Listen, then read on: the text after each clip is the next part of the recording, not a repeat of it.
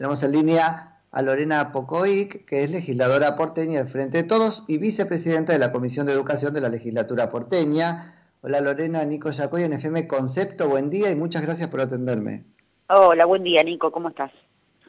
Bien, muy bien, muy bien. Bueno, qué debate entre administraciones, ¿no? Se, generó con este tema de la educación. ¿Puedes contarnos primero un poquito las precisiones de esta propuesta de la ciudad? Sí, ahí la, ciudad plantea un protocolo. Eh, primero hay que recordar que existe un protocolo nacional, ¿sí? Que tiene que ver con, con, un esquema que está aprobado por, por, las, por las 24 jurisdicciones nacionales, las 24 provincias y que es una especie como de pacto federal, un piso que se un piso que se marca al cual adhieren todos y que cualquier provincia que presente un protocolo de vuelta a clases este, tiene que cumplir con ciertos ítems, con ciertos estándares, ¿no? En este caso, la ciudad presenta un protocolo que tiene que ver con la vuelta eh, para abrir 634 escuelas eh, con, con gabinetes este, con computadoras, digamos que lo llaman gabinetes, eh, sobre todo basándose en que es una cifra discutible, pero tomemos algún número eh, pseudo oficial, porque es muy discutible, de 9.000 niños, niñas, jóvenes que se han quedado desvinculados pedagógicamente del ciclo lectivo en función de la falta de conectividad y de dispositivos, por lo tanto no han podido acceder este, a continuar este, estudiando a partir de, la plataforma digital por falta de estos dos elementos básicos, ¿no? Eh, si bien en la ciudad plantean que, el problema abarca otros casos, que el hacinamiento familiar o que los padres a veces no pueden acompañar a los chicos en esta en esta en este desafío de, de la plataforma digital, etcétera, etcétera, seguramente habrá muchos casos de ellos, pero la realidad este, es que masivamente la conflictividad se generó a partir de la brecha digital, de la desigualdad de oportunidades para poder eh, acceder a este ciclo lectivo en este año tan particular en igualdad de condiciones. Eh, a partir de ahí la ciudad, eh, en el mes de agosto, ¿no? ya ha pasado todo el primer cuatrimestre, hacia mitad de año, detecta una deserción, es decir, una cantidad enorme de estudiantes que quedaron desvinculados de la escuela, desvinculados del sistema de educación pública, y se le ocurre esta idea. Esta idea que, que, la verdad que es la peor de todas las ideas, primero porque eh, ese protocolo nacional, al cual adhiere la ciudad también, marca entre los principales este, pisos y estándares básicos eh, algunas cuestiones que tienen que ver con lo epidemiológico y lo sanitario, donde la ciudad estaría en el rojo mismo, en el epicentro de donde no están dadas las condiciones para, para el retorno a las aulas. Y luego... Este, lo, que vos, me decís, Lorena, un poco, porque claro, yo te escucho, reviso el protocolo y digo, ¿cómo presentó algo que no iba a pasar ese filtro siendo una especie de checklist, ¿no? Esto, esto lo cumple, esto lo cumple, esto no resulta que hay como 15 cosas que no cumple.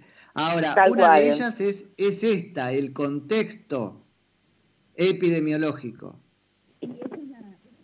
principales, ¿sí? Porque eso es como, como algo que te está diciendo en rojo, che, los números de la ciudad, los números...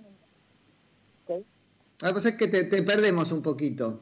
No, decía, ese es uno de los primeros puntos, sí, que tiene que ver con lo epidemiológico y lo sanitario. Después hay otra cantidad de puntos más. La ciudad no explica cómo va a ser la selección y la convocatoria, a qué estudiantes, cómo se integran esos 9.000, 10.000 este, eh, estudiantes, no explica las acciones durante la apertura de las escuelas. Este, los pibes van y se sientan frente a una computadora porque docentes no va a haber, maestros no va a haber.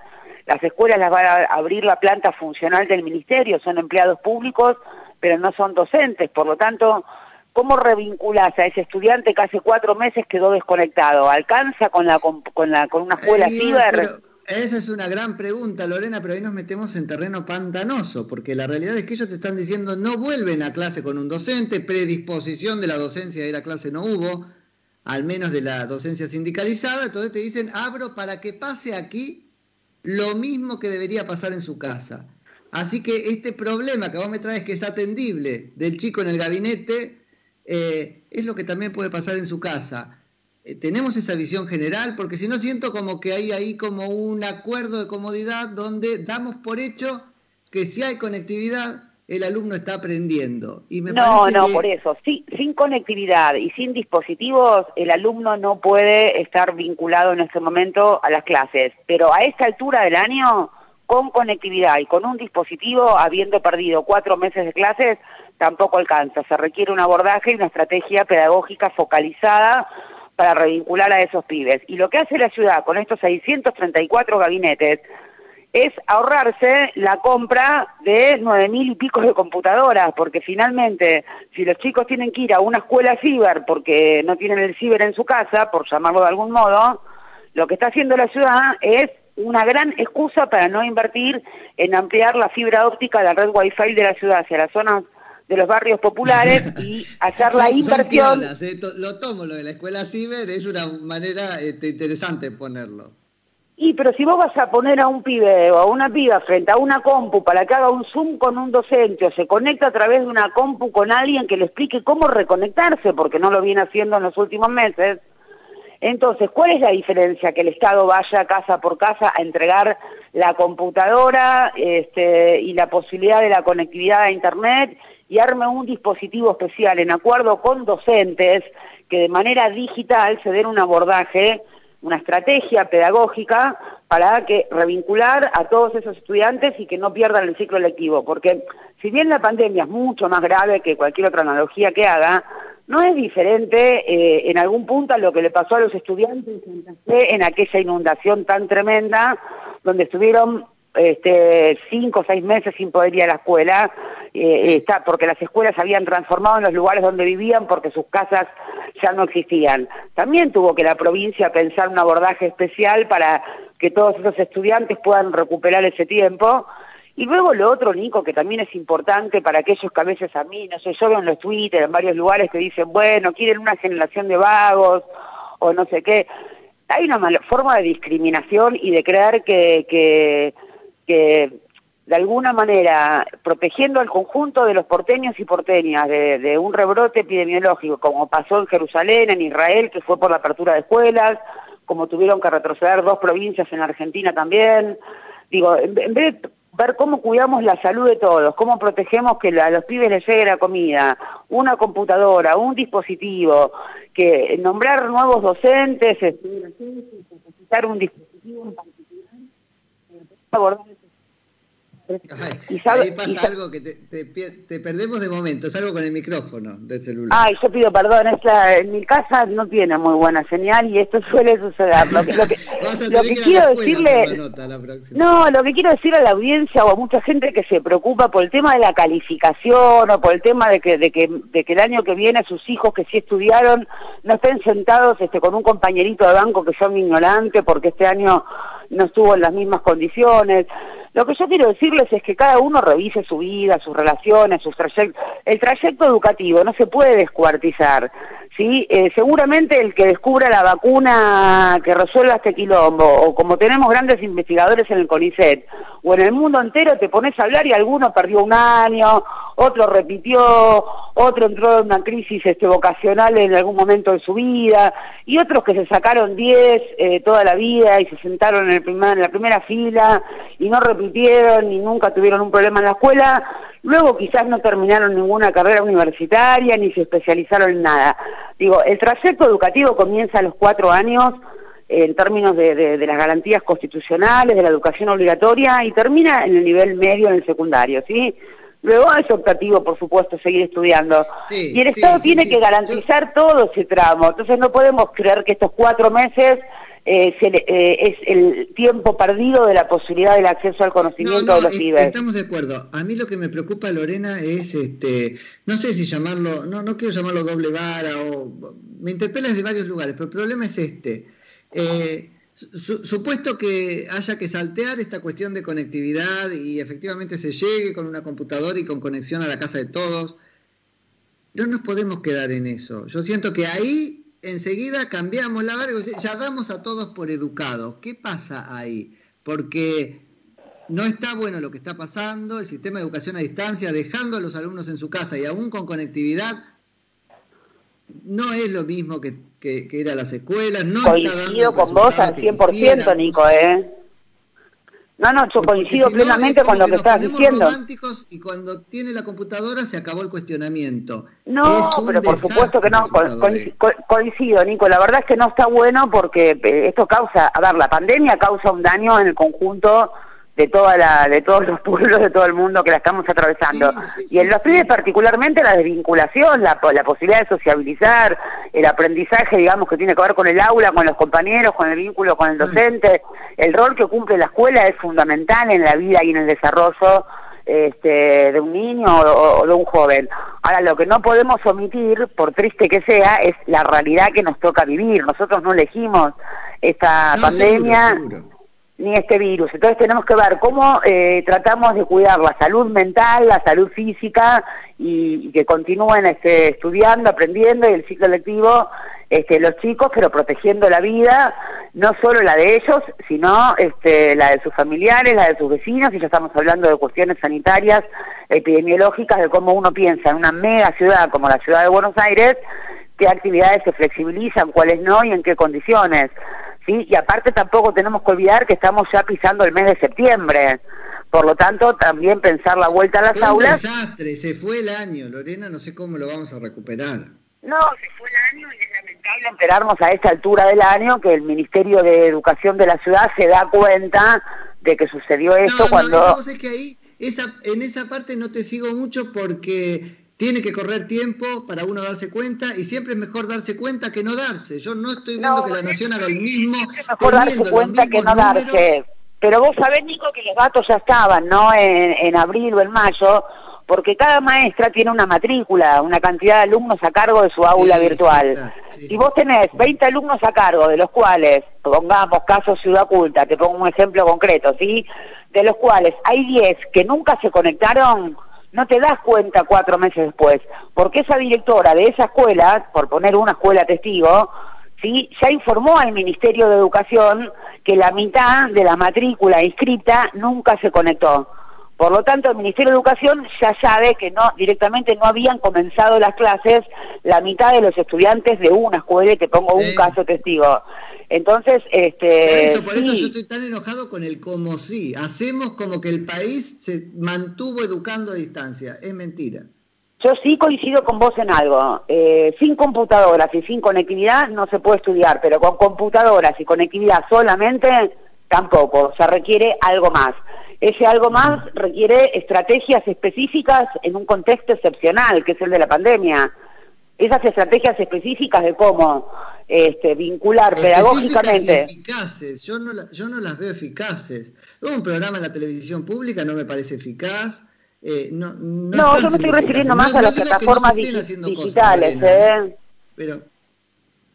Las plataformas digitales para los chicos que, a tiempo pudieron entrar y le encontraron la vuelta y los padres también y qué sé yo, tienen espacios incluso donde sociabilizan y comparten con los compañeritos del aula, hay como un esquema Zoom, eh, no, no, no es solo que el chico está solo y aislado en su casa con la compu. No, pero ¿qué, porcentaje del total de alumnos a nivel nacional está en esa línea de aprovechamiento de, las posibilidades del sistema y las tiene? ¿Pero qué porcentaje? por ejemplo, no podés comparar, Nico, los índices, yo entiendo lo que estás planteando y tenés razón, y es un problema enorme, enorme y enorme sobre el cual se está trabajando pero no podemos comparar este, los índices de, Concordia, por ponerte una de las, de, de las ciudades, si querés, con mayor índice de pobreza, indigencia y de, y de cuestiones, con la ciudad más rica del país, este, con un presupuesto eh, por habitante tan privilegiado como para decir, che, justo a nosotros, en la ciudad más rica del país, con un presupuesto que para, que para cada pibe este, quintuplica, sextuplica el de algunas provincias, justo en esta ciudad se quedan los chicos este, desvinculados de la escuela por falta eh, de, poder acceder a una compu y a la conectividad a tiempo. Porque si todos los chicos hubiesen tenido una compu y acceso a internet a tiempo, quizás vos igual hoy me estarías entrevistando, pero estaríamos discutiendo sobre otro tipo de daños que les genera esto a los chicos, sobre los contenidos, sobre estaríamos discutiendo sobre la calidad del proceso educativo en este año complicado, pero con todos los pibes en, igualdad de condiciones. Estamos un paso atrás y tampoco podemos desvincular esto de, la desinversión que se implica. Vos sabés que el Ministerio de Educación este año tiene el presupuesto más bajo de la historia de la ciudad y que, y que no lo mantuvo, que se está gastando menos que lo que se votó este, para en diciembre en el presupuesto de la legislatura ¿Y sabes por qué sucede eso? Porque pero, pero eso es por eso es por alguna otra razón, además de tener Sí, hay una razón. La ciudad, hay una razón. La ciudad bajó su recaudación producto de la crisis económica que se atraviesa. Ahora la pregunta es, esa baja de recaudación la paga eh, el sistema educativo, el sistema de salud, el sistema de desarrollo humano, el sistema de asistencia a personas ah, en situación de calle o la pagan o la paga la pauta publicitaria, la paga otras áreas no esenciales. Porque yo te diría, che, pregunta sobre la que yo quiero escucharlos a, ustedes. Yo soy consciente que la ciudad no cuenta con el presupuesto. Pero por eso, Nico, hay que ser sensatos en esto, como, como yo como oposición, digo, con total sensatez, reconozco que la ciudad no cuenta con los recursos que en diciembre del 2019, cuando se votó el presupuesto para el 2020, se proyectaban. Esos recursos tuvieron una baja importante. Ahora, ese recorte de esa baja, ¿vos la trasladás a las áreas esenciales o las trasladadas a las áreas no esenciales para redistribuir las partidas y poder cumplir las metas básicas en educación, en salud, en desarrollo humano. Esto es lo que está sucediendo, porque en el medio, y aunque, y, aunque suene a politiquería, pero son datos de la realidad, en el medio uno no puede olvidarse de los barbijos y los sobreprecios, uno no puede olvidarse que en medio de la pandemia el gobierno de la ciudad contrató 170 personas nuevas. Lorena, pero me pones Lorena en un mal lugar porque yo soy como un obsesivo de construir una misma vara y, estaría muy contento si todos hacemos una misma vara y se la aplicamos por igual a todo el mundo. Tendría que contestarte con los fideos, no está bueno. Igual, Sony, con eso te voy a decir algo. Lo que está mal a nivel nacional está mal que yo sea del frente de todos y pertenezca a la fuerza que gobierna no implica que vaya a defender los sobreprecios que hubo este, en el Ministerio de Desarrollo Social cuando comenzó la gestión. Tampoco lo defendió ni el ministro ni el presidente, se le pidió la renuncia al cuerpo entero. Lo que está mal, está mal siempre, y coincido, Nico, y hay que decirlo. el, mal que quiero, el mal en el que me gustaría verlos enfocados es el eh, de la baja calidad en términos de efectos de la educación a distancia que se está impartiendo. Digo, y con una misma vara a nivel nacional. Nos, quiero discutiendo sobre eso, eh, no para hacernos un araquiri, sino para ver cómo lo remontamos. Sí, lo que pasa es que está bueno remontar eh, la calidad educativa en este año complejo y en la pospandemia, pero con todos los pibes adentro, no solo con una parte. Entonces ahí estaríamos hablando de cómo mejoramos eh, cumpliendo con el derecho social a la educación de todos. la educación adentro, es, ya no te diría aprendiendo, aprendiendo. Adentro del sistema educativo, en forma virtual en forma A ver, eh, Nico, Nico, yo entiendo lo que vos planteás y me súper preocupa este, la, salud de los pibes y lo que implica. Ahora, eh, un estudiante que está en contacto con su maestro, así sea en forma virtual todos los días, y con sus compañeritos de estudio a través de un aula virtual, que incluso a veces se ven las caras, todo, no es lo mismo que un pibe que directamente desde, no empezó las clases, que no sabe ni el nombre de su maestro y que jamás se vinculó con nada. Están en posiciones absolutamente distintas.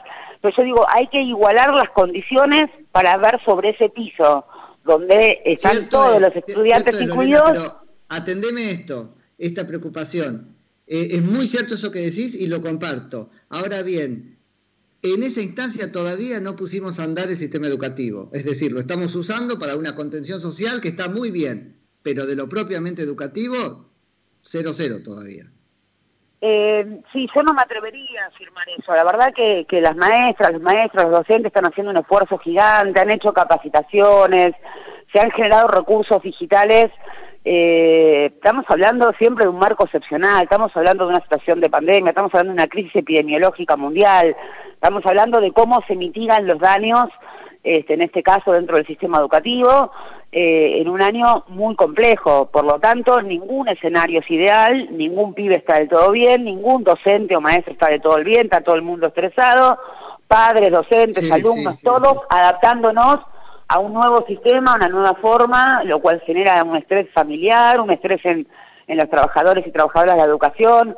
Ahora, eh, que no es lo mismo decir que no se está haciendo nada porque realmente se está haciendo un esfuerzo muy grande, digo, en todas las provincias, este, y de cualquier eh, gobierno y a cualquier partido que le toque gobernar, ¿no? Me estoy refiriendo al país en general, al mundo en general, si querés, porque el tema de la educación digital está sucediendo también en todos los países que están con situación de aislamiento. Entonces, entre la nada o el haber construido una forma de no perder el año, la conexión con los estudiantes, el vínculo del docente con el conjunto de estudiantes, la relación de los estudiantes entre sí como compañeros de estudio, me parece que bueno, es una forma de, que el Estado no le suelte la mano este, al conjunto de la comunidad educativa, seguir vinculados y atravesar esta crisis pensando juntos nuevas estrategias para poder este, atravesar este año. Estamos de acuerdo, estamos de, estamos de acuerdo. Mi, este, si, si, querés interpelaciones por el lado de que quiero que se las agarre más fuerte. No, a ver, yo puedo compartir todo lo que decís porque realmente la sensación este año, eh, que, es muy duro para todos, es que nada alcanza, que hay una pérdida en, todos los sentidos, ¿sí? en el sistema educativo, en el sistema sanitario, en el empleo, en los negocios cerrados. Ahora, eh, lo, que es importante acá es discutir eh, cuál debe ser el rol del Estado frente a esta crisis.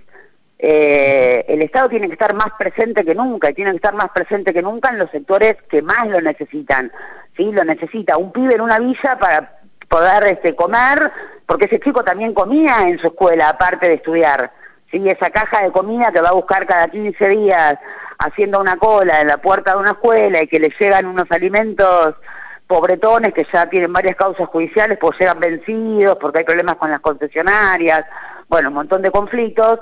Este, pero la escuela cumple un rol central, en la escuela se come, en la escuela se educa, en la escuela se detectan los casos de violencia familiar, la escuela es el Estado presente en la vida este, de un pibe. Y lo mismo pasa con las pymes, con los negocios de barrio, cuando uno se pregunta, bueno, ¿cuáles son las medidas económicas que, que, son viables y que se están tomando para ayudar a mitigar el daño que la pandemia genera? Porque tampoco podemos pretender que, el Estado te genere un año normal en un mundo anormal. y explotó todo, explotó todo y eso hay que... Explotó este, todo, estamos todos con un poco de mal humor, no le estamos encontrando la vuelta, se está haciendo un poco largo, este, es, muy, es muy incierto cómo sigue y eso genera eh, ansiedad, genera angustia, genera la sensación de que nada alcanza y seguramente eh, nada sea suficiente frente a todo lo que estamos padeciendo.